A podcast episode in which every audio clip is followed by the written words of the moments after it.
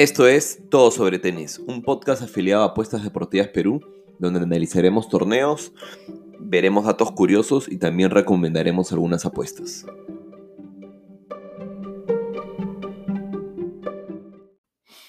Hola, ¿qué tal familia? Estamos en un nuevo capítulo de Todo sobre Tenis, un capítulo raro, ¿no? Hablando acá desde la cuarentena eh, en La Molina, Perú, Lima, Perú. Pucha, nada, han sido creo días de, llenos de incertidumbre con todo esto del, coronavirus. Han sido días en los que creo que, sin exagerar, uno tiene que ir hoy en día viviendo el día a día, no, sabemos lo que va a pasar mañana. Eh, y así es como se ha ido desenvolviendo también el, coronavirus en el mundo del tenis, ¿no? Em, empezó en nuestro último capítulo. Eh, con la, primero la, suspensión de Indian Wells, porque había habido uno o dos casos, me parece, ahí en el, en el valle eh, donde se celebra el torneo, ¿no? Y en ese momento creo que un poco ingenuos pensábamos, y tenía, yo personalmente tenía la esperanza de que se fuera a jugar Miami, ¿no? Que se jugaba dos semanas después.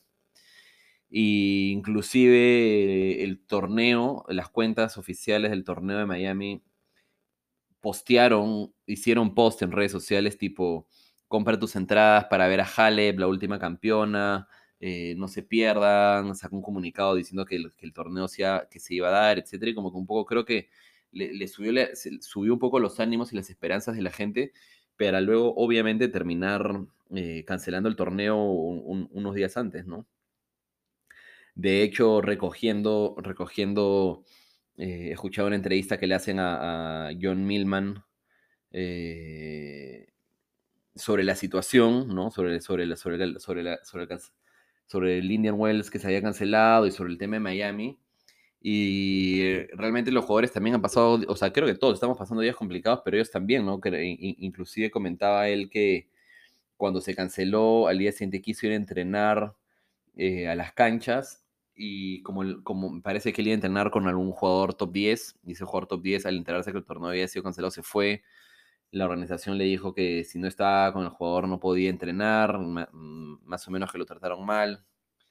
Luego la gran mayoría de jugadores viajaron a Miami, también ingenuamente creo yo, ¿no? Porque realmente si, si nos hubiésemos detenido un poco a hacer un poco de, de research, ¿no? De investigación sobre el tema, lo más probable era que se iba a cancelar, ¿no? Es, era casi imposible eh, poder llevar un, evento y un torneo de esa magnitud eh, bajo esta situación, ¿no?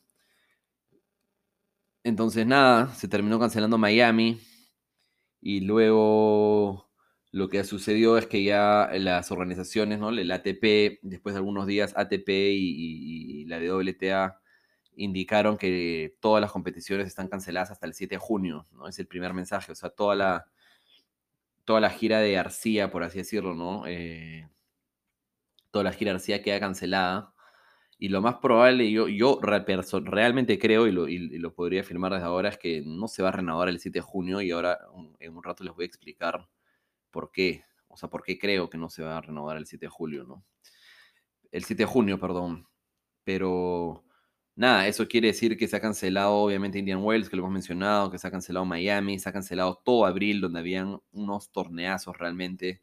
Eh, bueno, teníamos, teníamos algunos torneos menores como el de Houston y el de Marruecos, pero ya teníamos el primer Masters 1000 de Monte Carlos, ¿no? Después nos íbamos a Barcelona, teníamos algunos Masters ATP de 250 menores también, como Hungría, Alemania.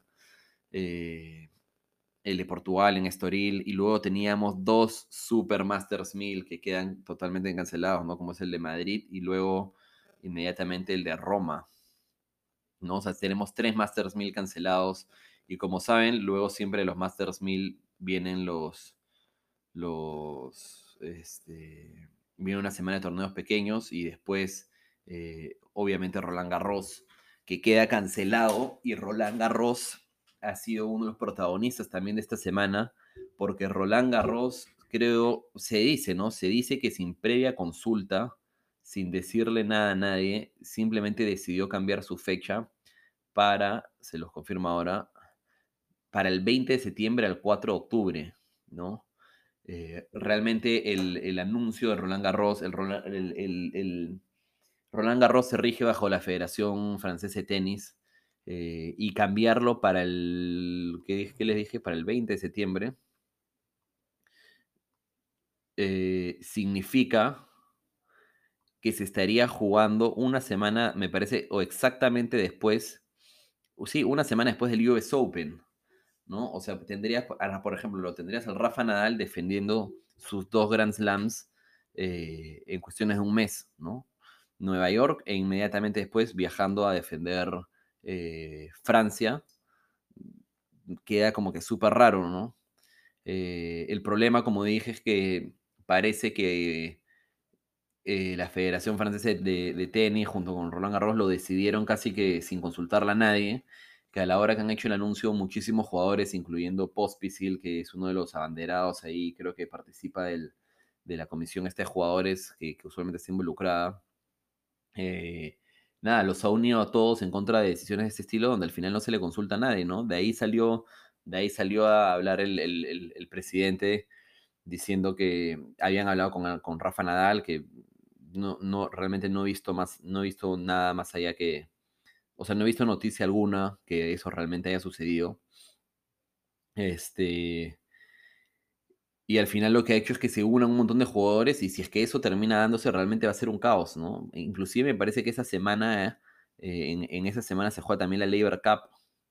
Eh, fue, fue, o sea, fue tal el shock y la, y la sorpresa que causó el anuncio de, de Roland Garros que la ATP y la, y la WTA, que en teoría se supone que son organizaciones hermanas, ¿no? Todo el mundo pensaría eso, yo lo pensaba, pero de ahí cuando empecé a investigar y un poco más, resulta que en verdad son organizaciones que no se hablan tampoco mucho, que no, creo que nunca en su vida habían lanzado un, un, un statement juntos, y, lo han hecho, o sea, lo han hecho. Fue la ITF, el ATP, la WTA, inclusive también la Labor Cup, se unieron para lanzar un statement diciendo que, que nada, que en estos tiempos de corona, de, en estos tiempos tan, tan inciertos, en vez de cada uno tirar para su lado, lo que deberían estar haciendo, es, eh, o hicieron, perdón, es un llamado a la unidad, ¿no? Es un, es un llamado a ver cómo nos organizamos y, y, hacemos lo mejor para los jugadores y para la, para la gente al final, ¿no? Que el tenis está para los hinchas, ¿no? Para los fans. Y bueno, la verdad, la, o sea, la verdad es que es difícil la situación, ¿no? Eh, hay que entender un poco ambos. Eh, en el sentido de que, o sea, yo no, me, yo no me imagino lo difícil que debe ser tomar la decisión que tomó Indian Wells al inicio. Porque Indian Wells pudo haber todavía, Indian Wells se pudo haber dado, considerando que Estados Unidos recién está entrando en, en, cuarentena. Recién, por ejemplo, en Nueva York, la cosa se ha puesto... Eh, o sea, recién en Nueva York el Estado ha tomado medidas, por así decirlo, porque la cosa está brava ya hace, ya hace varios días. Eh, yo creo que Indian Wells se pudo haber dado. Habría terminado este domingo, hace un par de días. Y nada, hubiesen tenido sus ingresos, la gente hubiese ido, hubiese habido un campeón probablemente. Eh, no se hubiese perdido la plata que se ha perdido ahora, ¿no? O sea, suspenderlo involucra tickets probablemente que tengas que devolver, o sea, recuerdo que Tommy Haas al inicio dijo, vamos a tratar de reubicar Indian Wells en el calendario, eso es imposible, Indian Wells no se va a jugar en 2020, o sea, pero de ninguna manera, ¿no? Se los aseguro. Este... Entonces, nada, son tickets que tienes que devolver, son miles de, no sé si miles de, pero al menos cientos de, de voluntarios que estaban listos para, para, para trabajar. Son, no sé, cientos de retails, al menos cuando fui al torneo de Cincinnati, habían, que, no sé, qué sé yo, mm, ya, no sé, 30, 30 tiendas, 30 lugares para comer, eh, todo el consumo, ¿no? Si al final algo caracteriza el deporte gringo, el deporte de Estados Unidos y los eventos en Estados Unidos es el consumo, ¿no? Están, están hechos, son unas máquinas de gasto desde, desde, los souvenirs hasta la comida, el trago, la, toalla, el vasito de shot, la camiseta, la ropa, todo, todo está hecho para que, para, para que la gente gaste. Entonces, inclusive a veces, este, este, es data que no tengo, pero inclusive a veces en, estos, en estos eventos se gana más por el consumo que por las entradas. Eh, obviamente todos los sponsors, todos los sponsors que iban a poner plata, de repente la pusieron y ellos son los que han tenido que perder ahora eh, de repente ya le habían puesto, no lo sé. Eh, todos los jugadores que habían viajado, ¿no? Toda la logística, todos los proveedores, etcétera. Es, una decisión en verdad difícil de tomar. Entonces, por un lado, también entiendo, o sea, entiendo al, Roland Garros, ¿no? que, tome que tome esa decisión y se haya tratado de, como de adelantar, por así decirlo. Pero por otro lado, no puedes tomar esa decisión solo, ¿no? Al final ese es un, es un circuito que involucra a, muchísimas partes y no puedes simplemente zurrarte en el resto, ¿no? Al poner, al, al poner Roland Garros eh, en esa semana, estás básicamente básicamente destruyendo a bueno, a la, a la Labor Cup y ATP de San Petersburgo, ATP de Marsella, ¿no? Considerando que empieza el 20. Y los de la siguiente semana, ¿no? Ya la gira asiática, Chengdu Open, el, el de Suhai, Sofía. Básicamente los estás mandando a todos a, al hoyo, ¿no? O, qué van a hacer los jugadores, irán, irán a jugar a Roland Garros para su plata y los que pierden se irán directamente a inscribirse a los siguientes torneos, o sea, ¿cómo, cómo será? Lo que sí sé es que es, un, es una situación dura. Eh, ¿Y por qué creo que no se va a renovar yo en junio al menos? Es porque sencillamente hay muchos países que recién están empezando a controlar esto, recién están entrando, están empezando las medidas. De hecho, dos de los países, de los países que están en peor situación son España e, Italia. Eh, bueno, esos torneos sí han sido cancelados, es verdad. Pero el, problema, hablaba, con un primo que vive en Japón. Ellos están en cuarentena hace como tres semanas. Perdón, ellos están en cuarentena desde enero, más o menos. No una, no, una cuarentena eh, mandada por el primer ministro, pero sí eh, se les pidió a los ciudadanos que no salgan, ¿no? Se cerraron muchos comercios. De hecho, en Japón la población es mucho más, evidentemente, consciente, etc. Eh, y nada, y empezaron a controlar la situación. Y parece que cuando la gente ha pensado que ya la situación está controlada, la gente empezó a salir de nuevo a las calles, han abierto los comercios, etc. Y los casos han vuelto a aumentar. Entonces me contaba que el, primer ministro estaba por volver a declarar emergencia, cuarentena y, y, todas las medidas posibles, porque eso es lo que va a pasar. Y eso es lo que, por ejemplo, ahorita en Perú el debate está en, si es que se alarga dos semanas más o no. Lo más probable es que lo tengan que, alargar, ¿no? Porque si no, ¿de qué nos sirve dos semanas que todo el mundo se aísle, controlar esto de la curva, de, lo cual se habla muchísimo, que los números no se incrementen eh, tan exponencialmente y luego el siguiente lunes estamos todos en la calle, todos haciendo nuestra vida normal, viene Semana Santa, todo el mundo viajando y todo el mundo esparciendo el virus por todos lados, ¿no? Al final un evento de estos y donde hay viaje de gente, ¿no? Eh, lo que haces es, vas a hacer lo que, eh, lo que haríamos, es expandir el virus, ¿no? Y, una, y, es por eso que también Japón acaba de tomar ayer la decisión de, posponer los Juegos Olímpicos, ¿no? Imagínense la inversión y los miles de millones de dólares invertidos por los Juegos Olímpicos, pero simplemente no se pueden dar el riesgo de realizar unos Juegos que van a involucrar que todo el mundo viaje a Japón, que todos los jugadores estén en Japón y que obviamente el virus se vaya a esparcir, ¿no? Lo que he podido leer y escuchar es que, claro, al final todos vamos a terminar como contagiándonos de este virus. El tema es...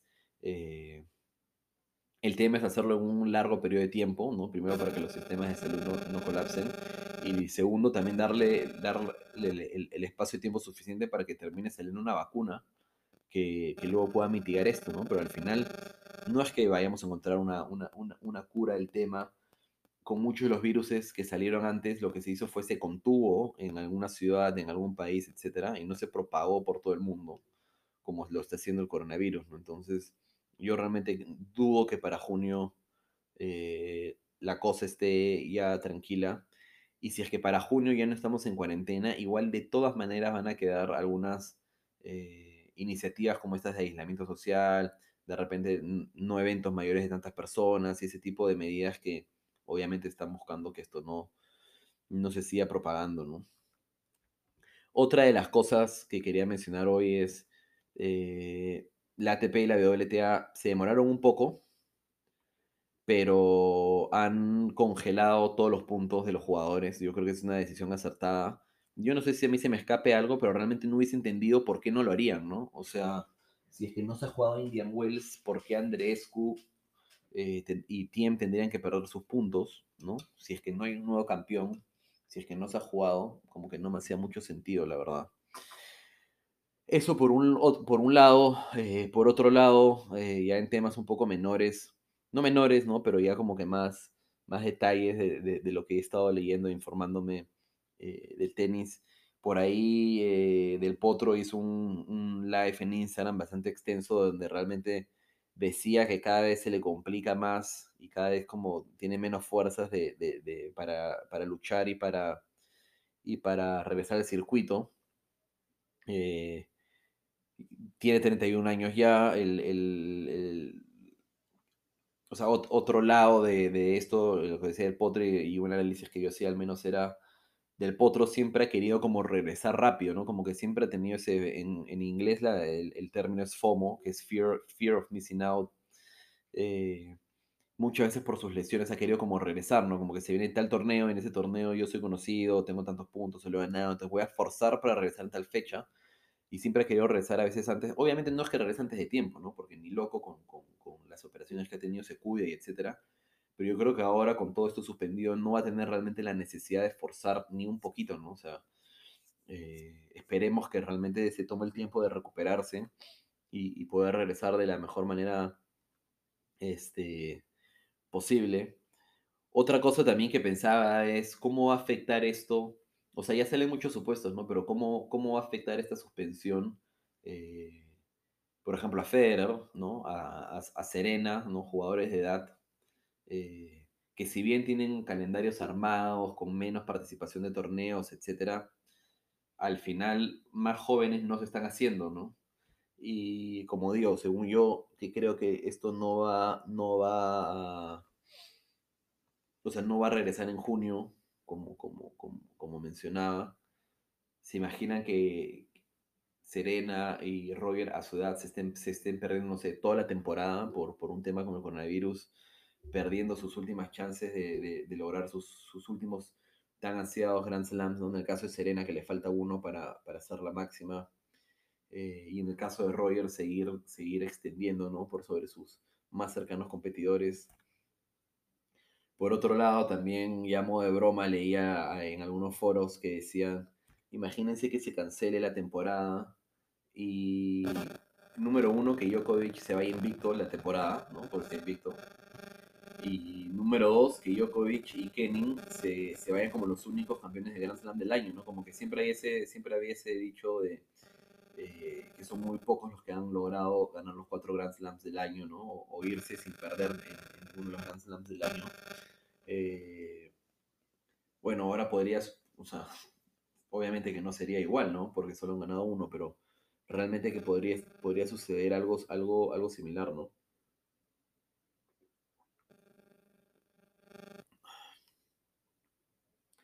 Después, algo que les digo que no se deberían de perder es, vayan a Instagram, sigan a, sigan a Babrinka y sigan a Per, a Per, que están muy activos en redes, están haciendo, están haciendo lives casi todos los días.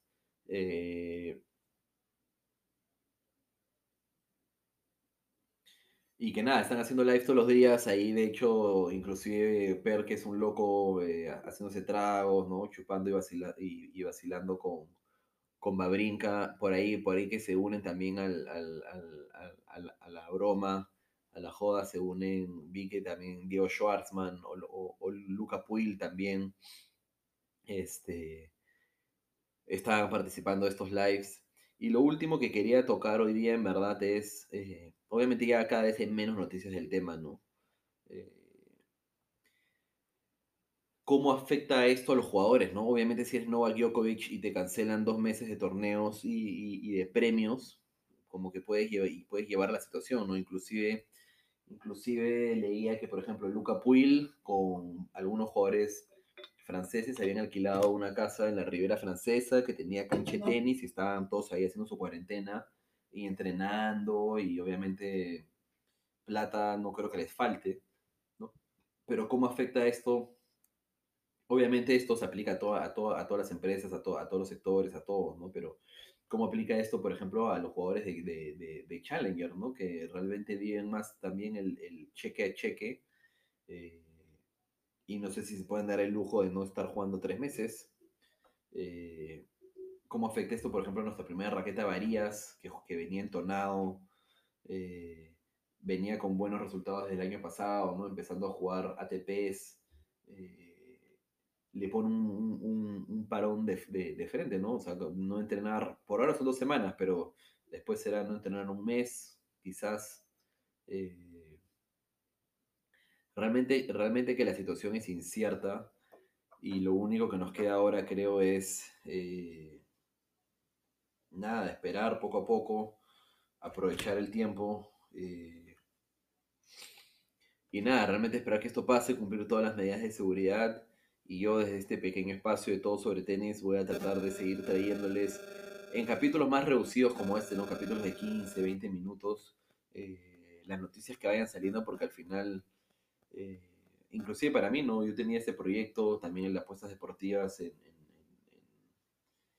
Instagram, en Telegram y proyectos que se ven truncados o, puestos en para, ¿no? Eh, así que creo que lo mejor que nos queda es tener, tener eh, el optimismo suficiente, mantenerse activo eh, y sobre todo paciente y, saber que al final esto no es una cosa nuestra, esto no nos está pasando a nosotros, sino está pasando en el mundo y, es algo con lo que tenemos que, que saber vivir y saber llevarlo. Así que nada, hasta acá, hasta acá me quedo hoy día. Es un capítulo distinto, obviamente. No hay análisis de torneo. Eh, yo personalmente estoy haciendo trabajo remoto para la empresa con la que trabajo. Eh, estoy creo más ocupado que antes, ¿no? Considerando que al final estando todo el día en casa hay, hay muchos otros deberes que hacer también. Eh, que los que haces cuando estás yendo a la oficina y estás pasando la mitad de tu día en una oficina, ¿no? Entonces, nada, eh, apenas encuentro un espacio voy a tratar de repente de hacer otro tipo de contenidos, como mencioné alguna vez, ¿no? Como de repente alguna biografía o, el análisis de algún jugador a mayor detalle. No prometo nada porque de ahí no quiero no cumplirles, pero, pero eso es lo que voy a tratar de hacer. Y bueno, nada, cuídense, manténganse todos a salvo y hasta la próxima.